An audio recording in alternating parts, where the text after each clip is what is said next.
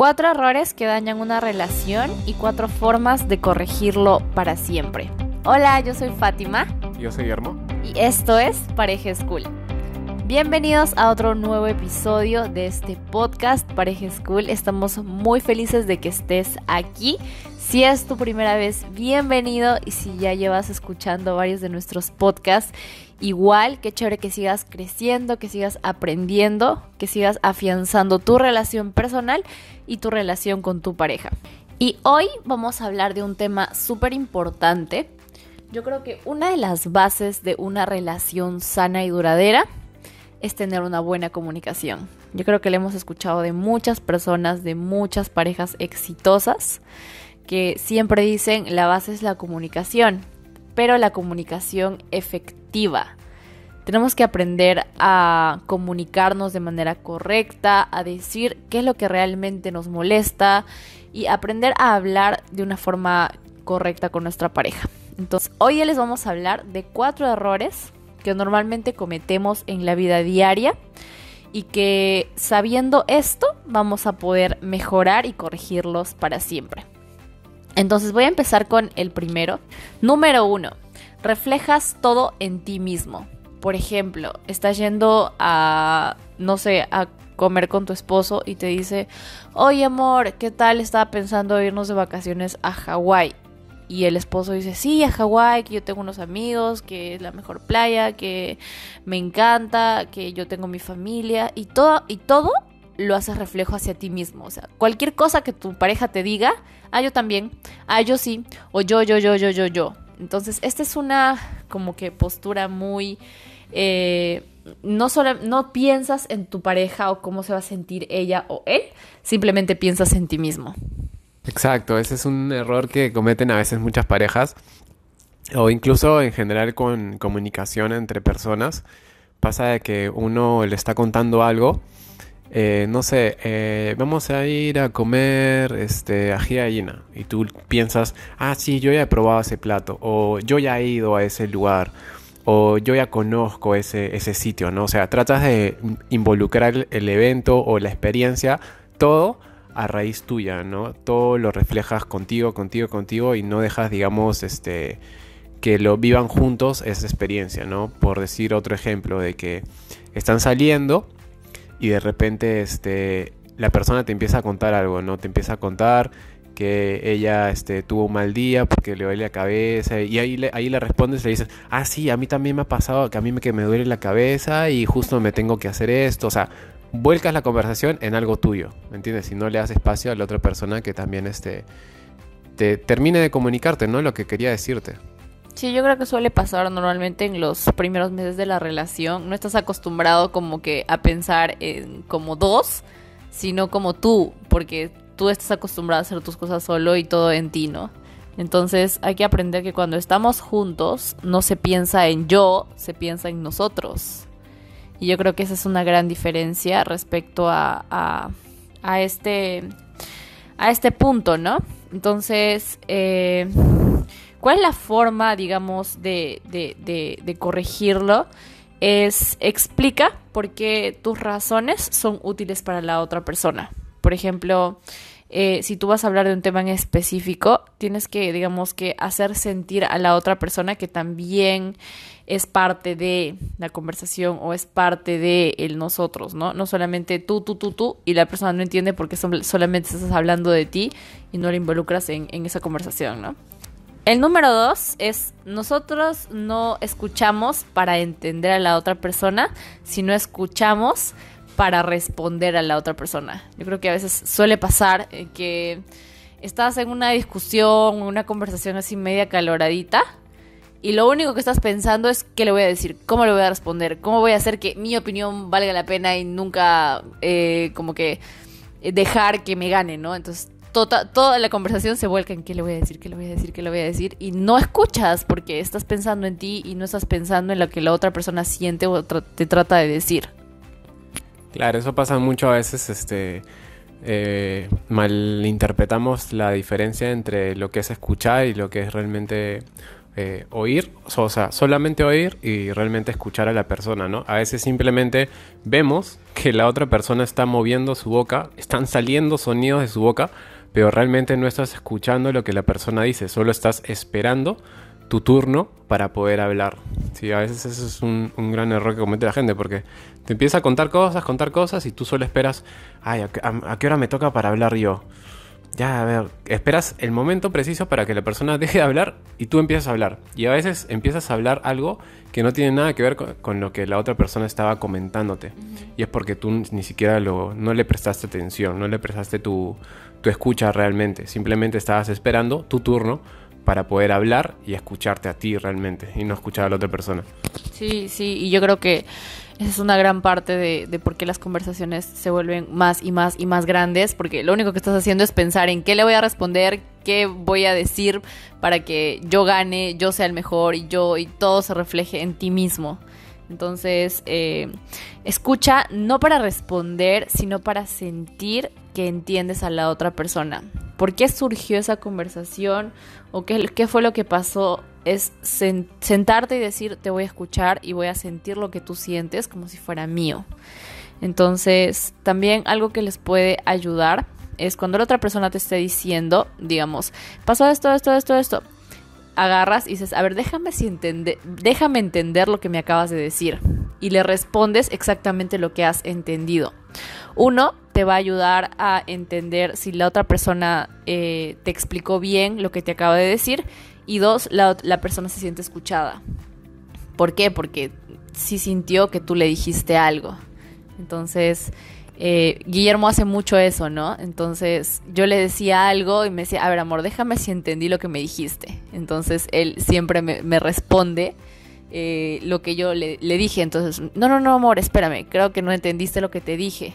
Entonces, a veces los dos tenemos mapas diferentes. O sea, ¿qué me refiero con mapas? Que tú tienes eh, un mapa en tu cabeza y yo tengo otro mapa en mi cabeza totalmente diferente, por las creencias, por lo que escucho, por cómo percibo las cosas.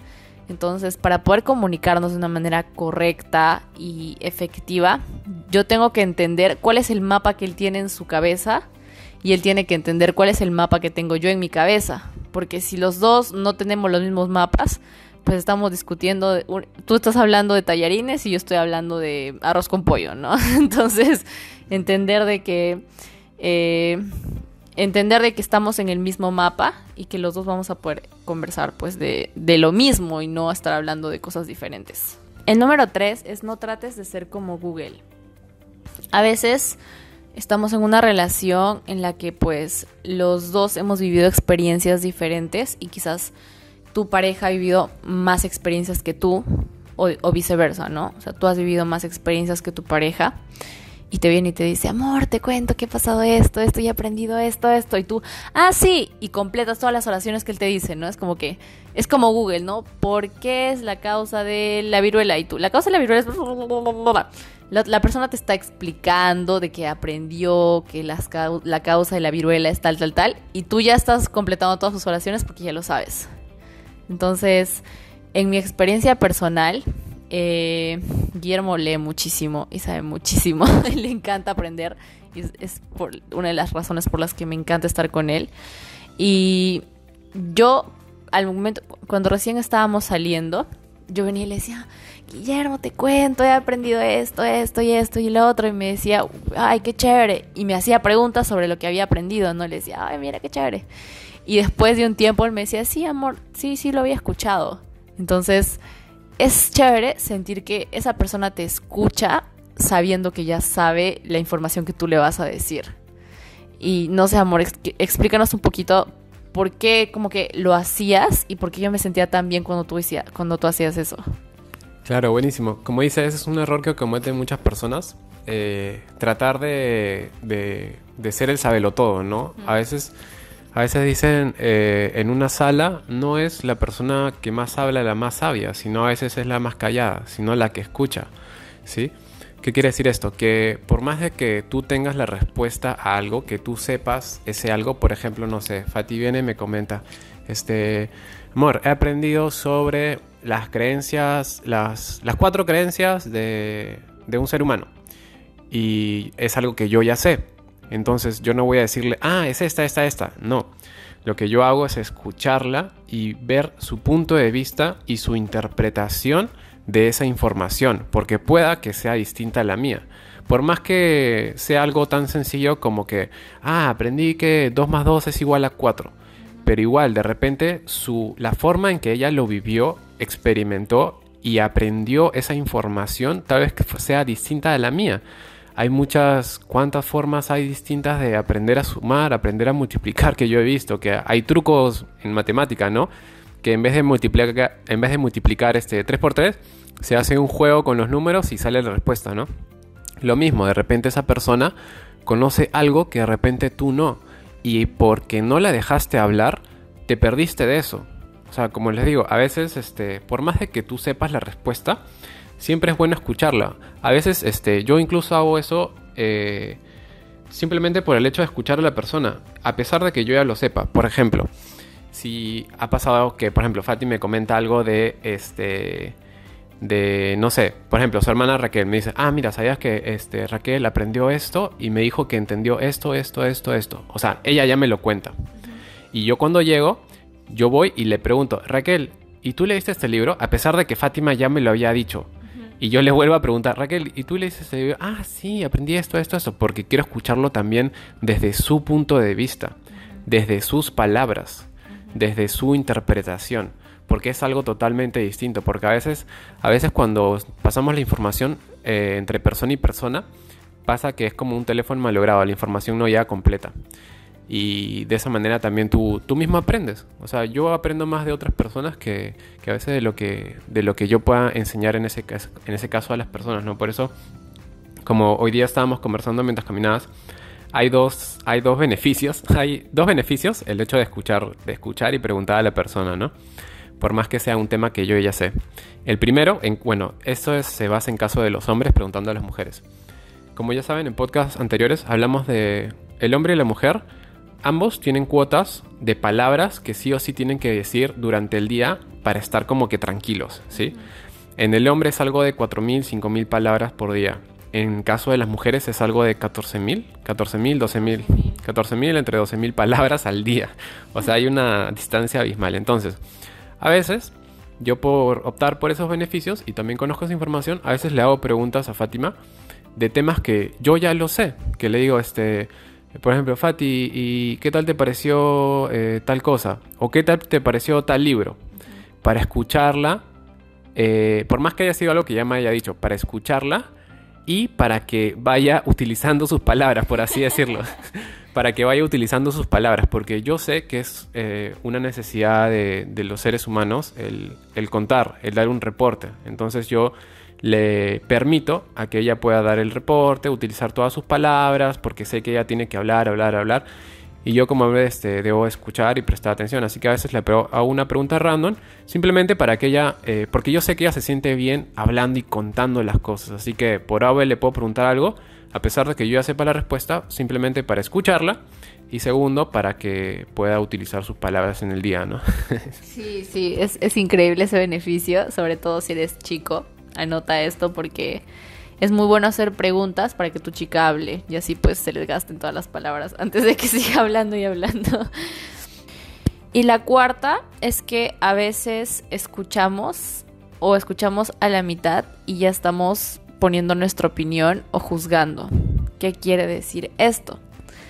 Que suele pasar mucho, mucho en relaciones, que a veces estamos conversando y hay o hay una, digamos, yo le estoy contando una historia, pero yo me quedé a la mitad de la historia y ya la otra persona está juzgando todo lo que le dije sin escuchar toda la, la historia completa.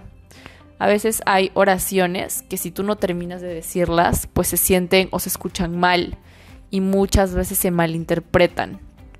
Entonces en una relación es muy importante que tú aprendas a escuchar la historia completa y no poner tus, digamos, juicios o creencias o ya juzgar lo que la persona te dijo, porque puedes, puedes causar muchos malentendidos y puedes como que herirte en, en un sentido, digamos, eh, digamos como tú, ¿no? Como persona.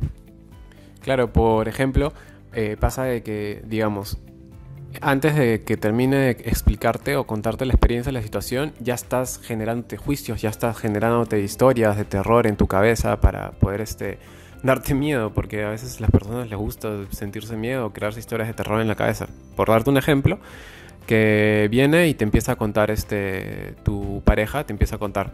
Te cuento que me invitaron a ir al cine, tal chico. Y ¡fum! empiezas a imaginarte cosas. Y fui, ¿qué habrá ido? ¿Qué llegó a ir? ¿Qué pasó? ¿Le habrás hecho eso? ¿Se lo habrá insinuado? ¿Era persona que le gustaba? ¿Por qué habrá ido? ¿Qué eso, qué lo otro? Si te haces toda una película de terror sin siquiera escuchar toda la versión. Y de repente lo siguiente que te iba a decir era, pero le dije que no, porque obviamente este, estoy con una pareja o algo así. O sea, era totalmente distinto, ¿no? Pero tú ya te hiciste toda una historia de terror e incluso de repente este, heriste a tu, a tu pareja, ¿no? Sin saber toda la historia. Sí, es muy importante escuchar qué fue lo que pasó y, y, cuál fue la intención detrás de por qué esa persona lo hizo. O sea, como yo le contaba a Guillermo y le decía, imagínate que tu pareja haya salido, no sé, eh, con un short chiquito y un top que a ti no te gusta cómo se le ve, ¿no? Entonces dices, ¿por qué te pusiste esa ropa? O sea, qué horrible. Y ya te está contando. Me la puse, ¿por qué? Porque la tenía guardada en mi cajón y ya tú estás, ay, sí, claro, te pones esa ropa.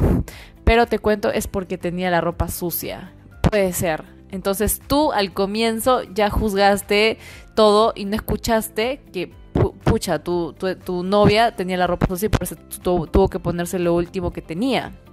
Entonces, escucha completamente. o sea, recuerden que es muy importante no poner tus creencias, o sea, todo, todo lo que tú tienes en tu cabeza antes de escuchar la historia, la historia completa.